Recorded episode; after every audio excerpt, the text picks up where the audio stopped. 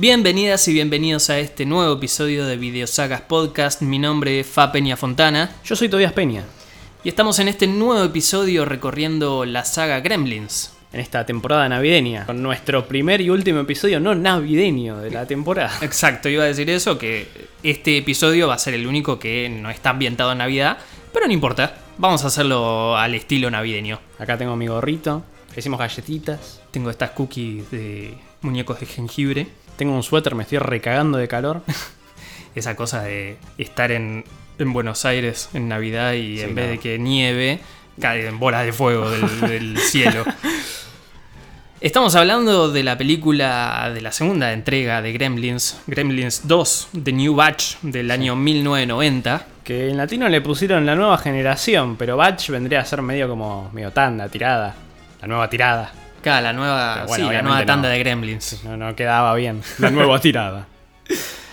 Esta película que está nuevamente dirigida por Joe Dante, pero en esta no tenemos a Chris Columbus como guionista ni en la producción. El guion está a cargo de Charles Haas. La película sigue estando bajo el, el radar, digamos, de, de Amblin Productions Sí, Steven Spielberg. y Kathleen Kennedy. Sí, viste, yo cuando lo vi la otra vez dije, "¡Ah! esa, es- esa es esa señora malvada. Esa es la asesina de, de franquicias. Mal. Es la destructora de sueños y felicidad.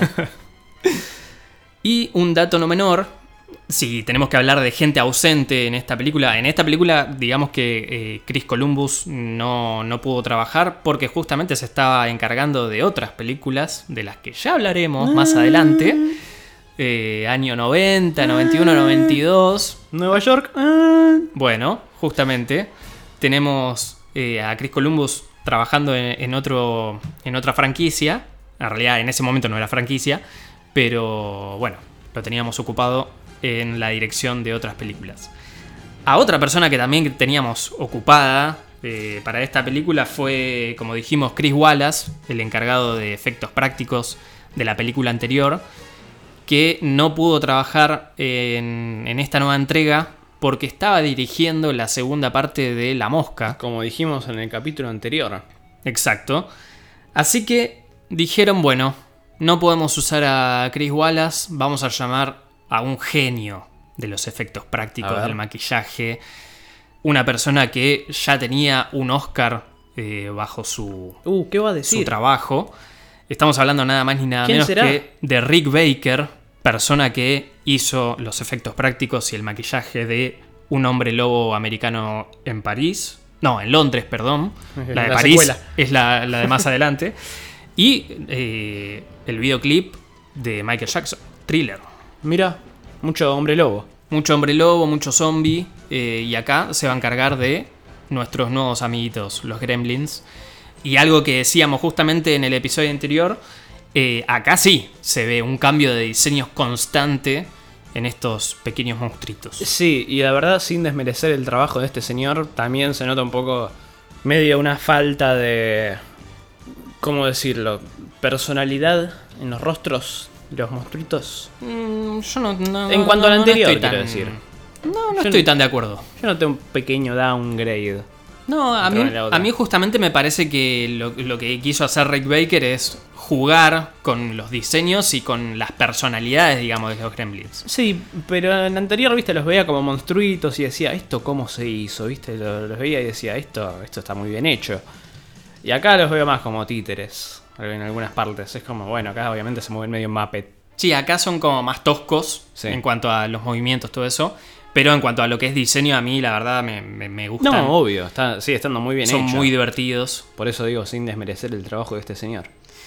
Aparte, discúlpame, pero parate cuando vas a hablar de Rick Baker. Obviamente, por eso digo, no, no, no vengo a andar haciéndome. Pero bueno, como decíamos, en esta secuela nos trasladamos directamente a Nueva York. Eh, una secuela pasada en Nueva York, ¿le suena? ¿Navidad? Bueno, no, Navidad acá no, pero secuela en Nueva York, Chris Columbus, ¿m? ahí les estamos dando algunas pistas para lo que va a ser la próxima saga. Ya es un poco obvio igual, ¿no? Lo van a ver el próximo episodio. Tenemos a la, a la dupla anterior de protagonistas, a Zach Galligan y Phoebe Cates, protagonizando como Billy y Kate. Sí. eh, y nuevos personajes muy caricaturescos. Sí, a mí me, me gusta mucho esta caricaturización, que creo que es algo muy normal, ¿no? De burlarse del neoyorquino como ciudadano estadounidense. Bueno, ¿querés otra. ¿Querés ligar de nuevo esta película con la secuela de la otra saga? Oh. Tenemos, el misterio, falso misterio. tenemos a John Glover haciendo este magnate de constructor de edificios, Sí. eh, Daniel Clamp, que es medio una sátira de Donald Trump, Sí, obviamente. que aparecería. Aparecería en, En esta esa peli que no estamos película. mencionando, pero que ya saben cuál es. Tengo entendido que Joe Dante lo único que pidió para hacer esta secuela es tener el control total y absoluto eh, de la película. Así que nada, va a tener algunos tintes muy Joe Dante en cuanto al humor y todo eso. En realidad la película, cuando todavía no estaba Joe Dante eh, al mando, se estaba viendo de hacer una secuela, por ejemplo, en Marte, en Marte. en Marte, justamente tratando, los gremlins tratando de desarticular una nave que iba hasta Marte, como hablamos en el capítulo anterior, esto de, de los gremlins Sí. averiando naves y, y aviones. Gremlins in space.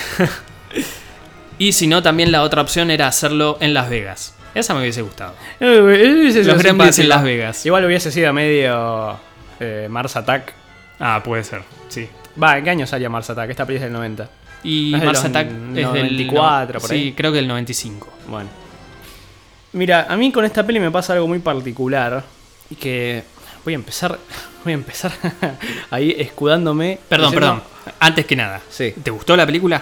Eso, eso voy a decir. Voy a empezar escudándome diciendo. No me parece una mala película. Pero.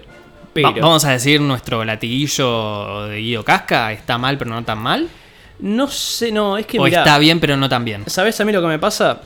Es que, viste, hoy en día medio que está con el internet esta cosa de que si decís esto no me gustó, todo el mundo automática piensa, automáticamente piensa que te parece una mierda. Ajá. A mí no me parece una mierda, pero no me gustó. No me parece mala película, pero no me gustó. ¿Qué me pasa?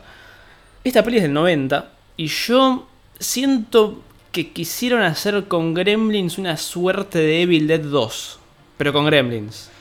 ¿En qué sentido?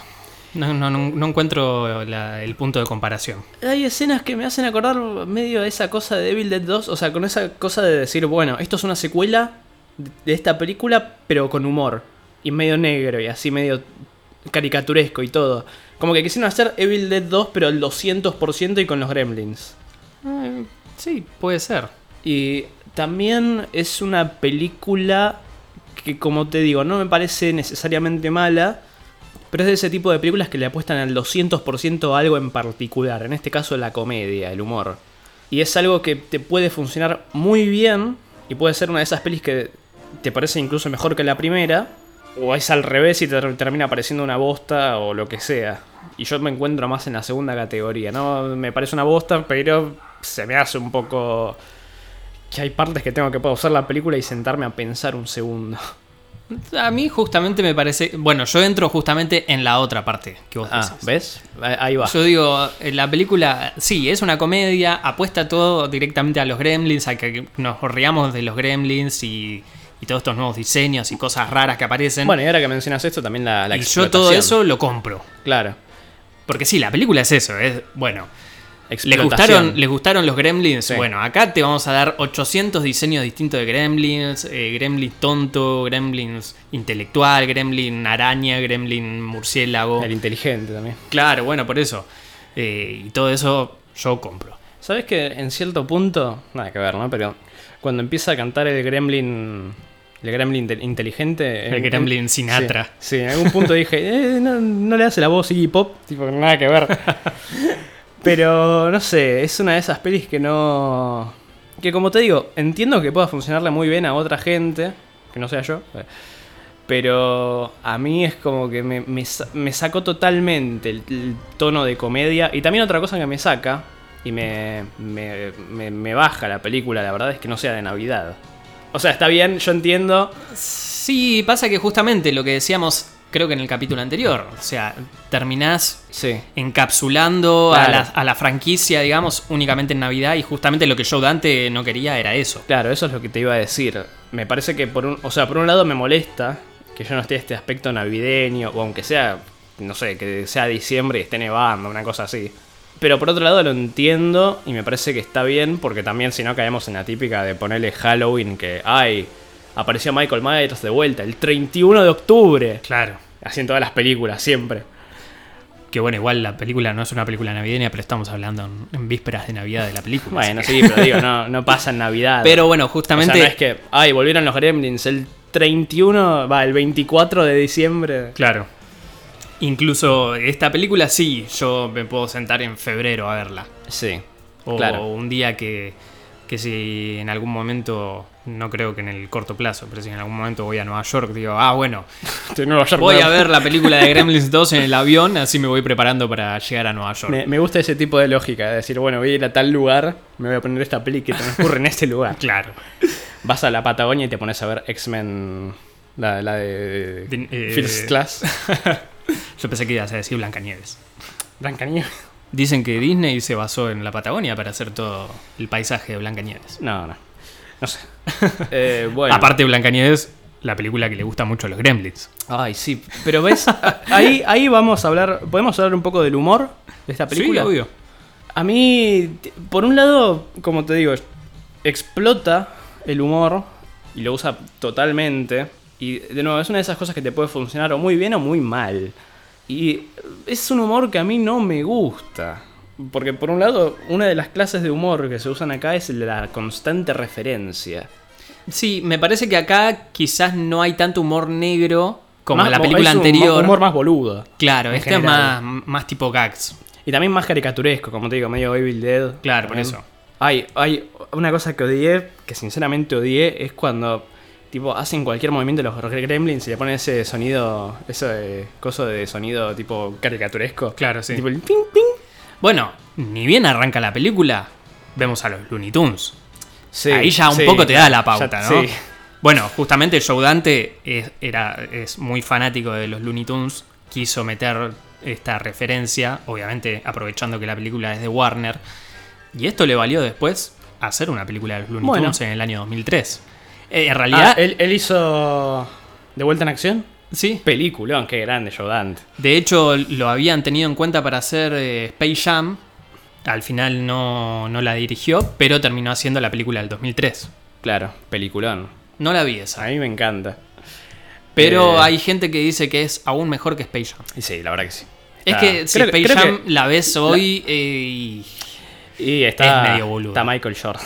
Sí, está Michael Jordan, pero Además, es, es en Vuelta en Acción está Brendan Fraser. Me pongo de pie. Me actorazo. pongo de pie, está Brendan Fraser. Que en ese momento estaba en la cresta de la Ah, ola. sí, obvio. 2003. Sí, estaba en su época dorada. Exacto. Y como te digo, el humor ese de referencia de, ah, mirá, apareció el gremlin murciélago, atraviesa la pared y está el logo de Batman. Es como... No, aparte, perdón, también nos tenemos que poner de pie y hablar de Christopher Lee. Sí, eso te iba a decir. Haciendo este- pongo de pie, está Christopher Lee. Bueno, y justamente en esa escena que aparece el gremlin murciélago, lo muestran a él en un plano muy Drácula de, de la Hammer, obviamente para quien no sabe, Christopher Lee era Drácula en, en las películas inglesas de la Hammer Films, y ese plano es como muy, ah, bueno, sí, se están viendo cara a cara. Claro.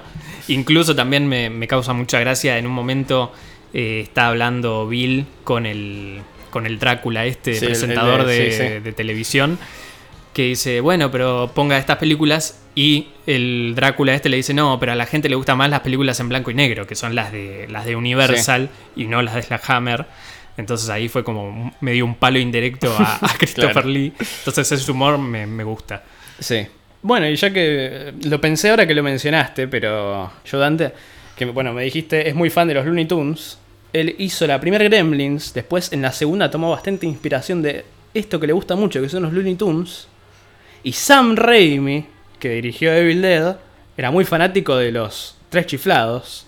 Y para Evil Dead 2 tomó mucha inspiración de los Tres Chiflados. Ahí Bueno, va. Bueno, igual tengo entendido que son, son amigos ellos, ¿no?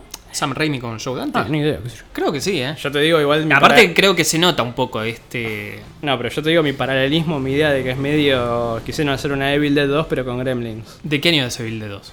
Eh, el 87. Ah, porque del 90 es Army of Darkness. No, Army of Darkness es del O del 92. 92. Ah, 92. del 92.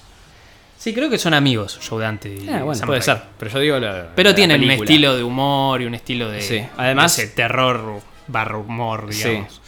Sí. Además, esa escena que está el gremlin eh, murciélago en la calle y pelea con el, con el viejo, el vecino, Sí, me hace acordar mucho justamente la escena de En- Henrietta, es verdad. que está con el, el efecto ese. Es verdad, sí.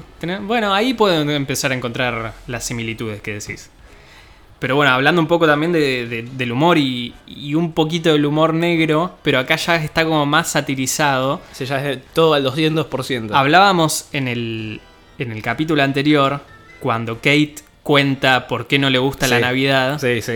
Y acá no sé qué dicen de Lincoln. Y dicen, ay, no nombres a Lincoln, porque una vez me pasó en su cumpleaños y empieza a hablar de Sí. una persona. De, que- Bueno, esa escena sí me dio risa. Oh, bueno, pero justamente antes era como un humor negro y acá Sí. ya es como más, Más eh, más satirizado, Sí. claro.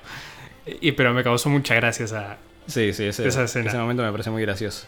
Bueno, y después tenemos otros personajes como la de la chica pelirroja, Sí, que ahí ya empezamos a ver un par de cosas que a mí medio que me molestan de la peli, que es este esta línea argumental de Bill con la con la chica esta, la secretaria, no sé qué es. sí, Y este esta cosa del malentendido entre la pareja y todo, sí.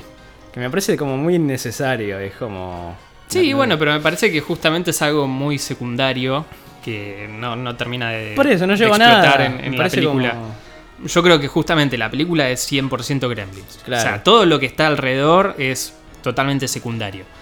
Pero justamente acá me parece que apostaron directamente a eso. No sé si para vender más muñecos, peluches. Es que funcionó, como ya dijiste. Obviamente. funcionó. Pero justamente me parece que hay que verla de esa forma. O sea, te querés reír un rato con estos, estos monstruitos que hacen cosas, bueno, Claro. ponete a ver esta película. Sí, no sé.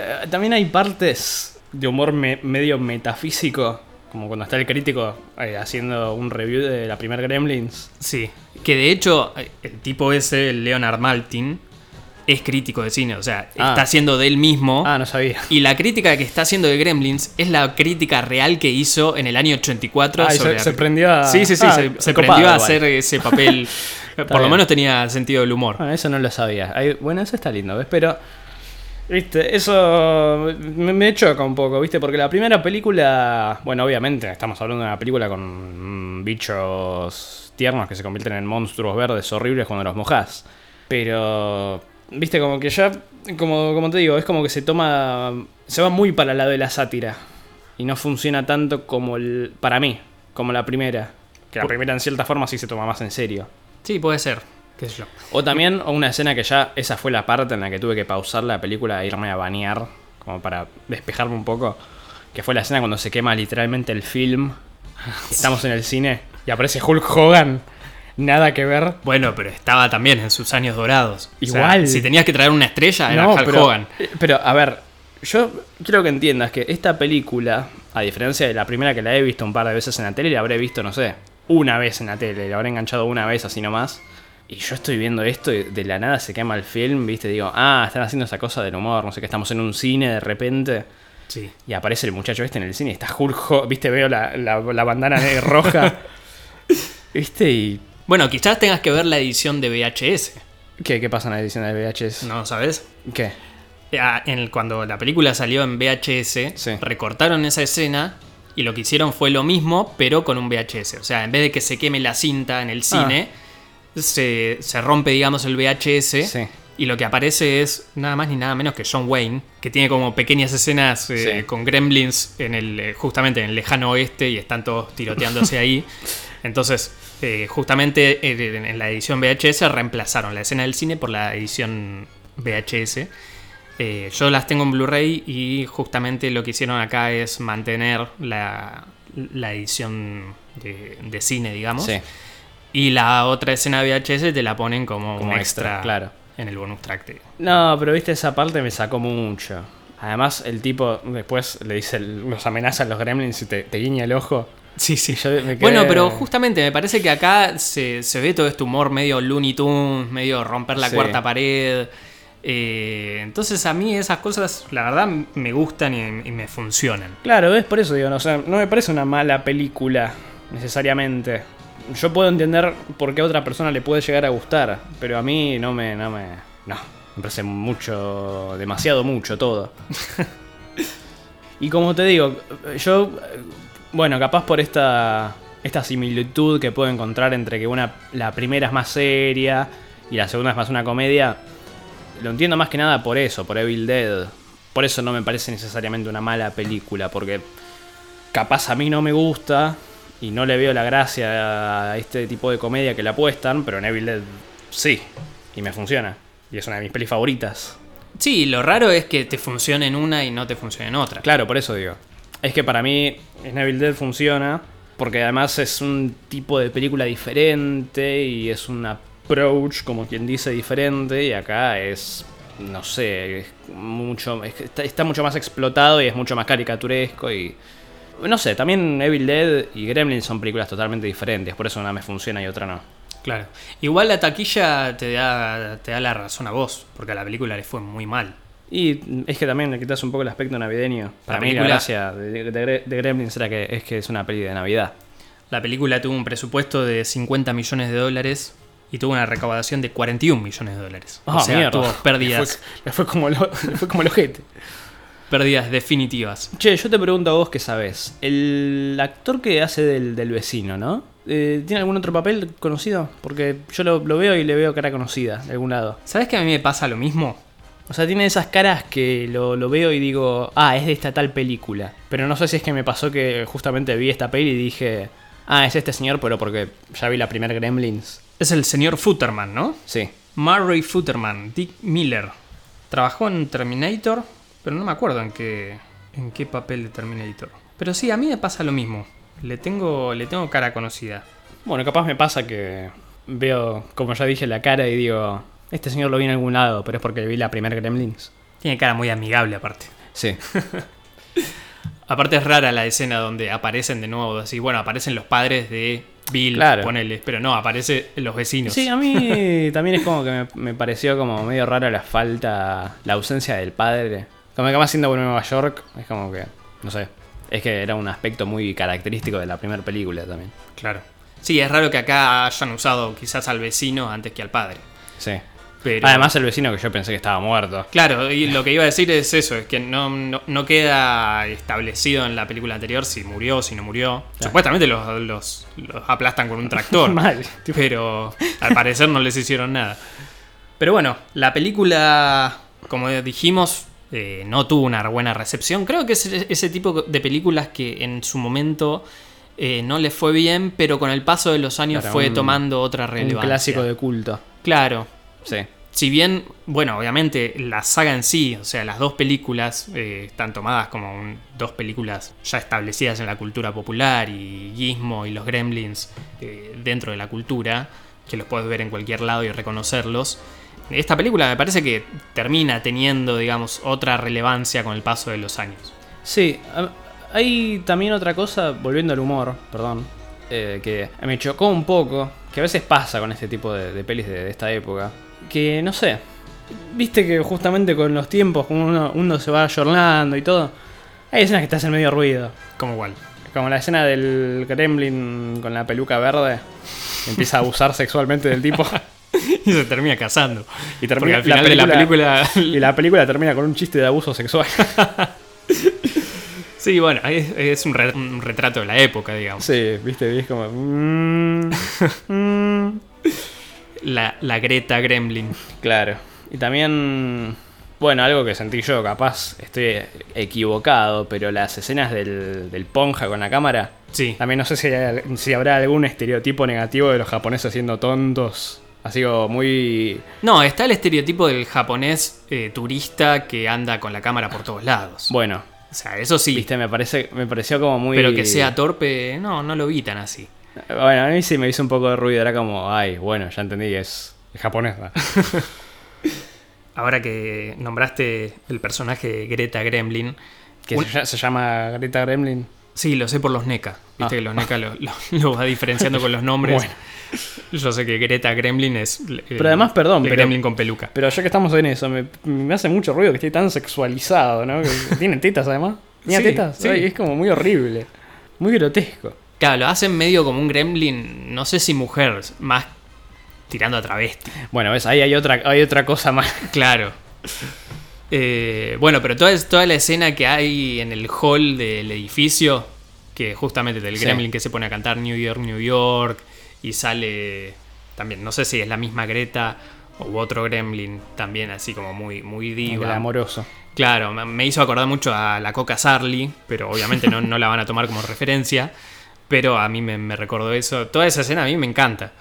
Ya, la que están en el lobby. Sí, en el hall del Sí. edificio. Y a mí, como te digo, hay, hay gente a la que le funciona, gente a la que no. Me gustó también todo el, el humor que hay con el, con el gremlin intelectual. Y después esta entrevista que le hace el, el- el Drácula, este presentador de televisión. Bueno, ves, ahí está la dicotomía. Vos te funciona y a mí me parece, me parece cualquier cosa ese gremlin. Como que lo veo y digo, ay, por favor, ¿qué es esto? Te voy a hacer la misma pregunta que te hice en el episodio anterior. Voy a, a tener que, que ponerte en este aprieto porque si la película no te gustó, no sé qué me vas a No, responder. no, es que si hablamos de los diseños, Sí, es tu diseño favorito. diferente.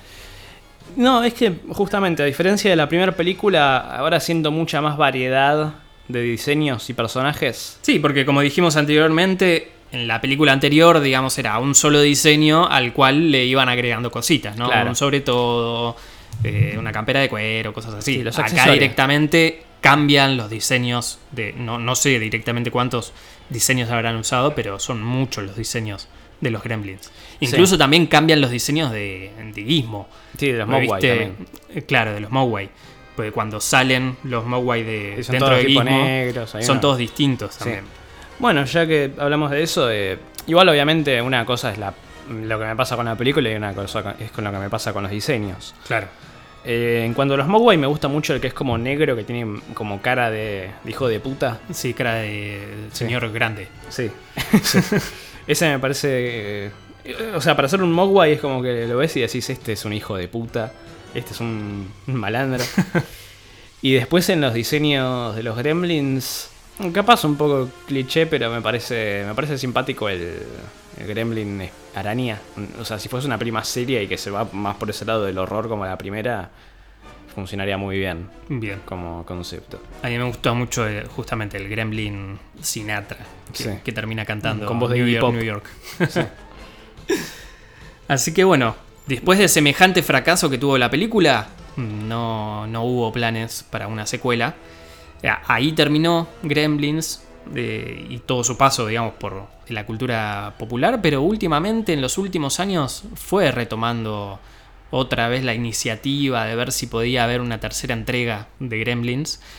De- es esa típica película que está en eterna preproducción. ¿Viste? Claro, Que sí. siempre cada tanto se vuelve a hablar de, de si sale o no sale. Eh, hace poco habló, bueno, hace poco, eh, el año pasado creo, habló Chris Columbus eh, sobre esta posible tercera entrega y dijo que él ya tiene un, un guion escrito, un guion terminado, pero todavía no se sabe nada, no se sabe si va a entrar. Había alguna algún rumor de que se podía llegar a estrenar en 2023, tengamos en cuenta que ya estamos terminando 2021, o sea, la película ya tendría que estar entrando en producción para poder estrenarse en 2023, cosa que lo veo poco posible. Eh, así que nada, esperaremos a ver si hay alguna próxima entrega que se dice que puede llegar a ser un reboot, que puede llegar a ser una tercera parte. No, no hay mucho detalle. Pero también se habla de, y esto sí ya está en producción, de una serie animada para HBO Max. Sí, de los gremlins. Sí, más que nada de, de los Mogwai. Bueno, ¿ves, ¿ves lo que te decía yo en el episodio anterior? De la época de los remake, reboot, todo. De, de vuelta, ya no hay ideas originales. Es todo el volvamos atrás, agarremos esto y explotémoslo. Como pasó con Star Wars. Sí, Ya nada es especial. Creo que el mayor problema que podría llegar a tener una tercera parte de Gremlins es que usen CGI. También. Sí, no, eso sería nefasto. Bueno, justamente Chris Columbus lo único que dijo es que si se llega a hacer, van a tratar de hacerlo lo más parecido a las anteriores posible. Claro. O sea, usar todo lo que es animatronics, títeres, eh, no usar nada de CGI. Así que bueno. Pero mm, si vos me das a elegir entre una tercera parte o una, o una serie animada, como la que está produciendo HBO Max, que se va a llamar Gremlins, El secreto de los Mogwai, Mira, eh, me quedo más con la serie animada. Me parece que lo pueden terminar explotando un poco más con una serie animada bien hecha, con buena, eh, con buena producción, con buena animación. Eh, yo creo que voy más por eso que por una tercera entrega. claro, y ahora que hablas de animación me acordé y estoy pensando que no hicimos ninguna referencia a ese capítulo de Los Simpsons de El Krusty, que justamente va Homero a la, a la casa del, del chino. Ah, sí, que, es, que ese episodio es un especial de Halloween. Sí. Ah, sí. Bueno, tenemos dos referencias. Porque Sí, dijimos en el La de- capítulo de anterior Gremlin, sí. la del Gremlin atacando el autobús, pero no hablamos la del Krusty. La otra se nos pasó. Esa siempre me hizo mucha risa. Pero bueno, igual el, el- el- el chino que vende eh, antigüedades en esta película aparece. La palma. Claro. Justamente es a quien quieren sacarse encima para poder hacer toda esta este mega barrio chino Sí. dentro de Nueva York. Pero bueno, vamos a esperar si hay más novedades sobre, sobre Gremlins. Eh, hasta aquí hemos llegado con este nuevo especial, esta nueva saga. Por suerte aquí tu- tuvimos una, una saga corta. Sí, gracias a Dios. No tuvimos una saga de 12 películas. Pero bueno. No Así- se, no se preocupen, igual que igual eventualmente volverán las sagas más largas. Cuando volvamos a hablar de horror. Sí, y de no horror también, porque para enero o febrero tenemos preparada una mega saga. Em, saga es un término medio tramposo. Bueno, una franquicia. Una digamos. franquicia, sí. Una franquicia de, si no me equivoco, creo que 9 o 10 películas. Mm, sí, lo que espera. Pero ahí vamos a hacer algo distinto a la saga Halloween, que no lo vamos a hacer todo en un solo mes, porque nos va a llevar tiempo, eh, sino que lo vamos a dividir, calculo yo, en dos meses. Así que nada, vayan preparando el vitel toné, vayan haciendo, comprando la sidra, el pan dulce, el turrón, para romperse los dientes. El mantecol. Ah, sí, el mantecol, qué rico. Nos vemos en el próximo episodio, hasta siempre, a través del podcast. Nos veremos.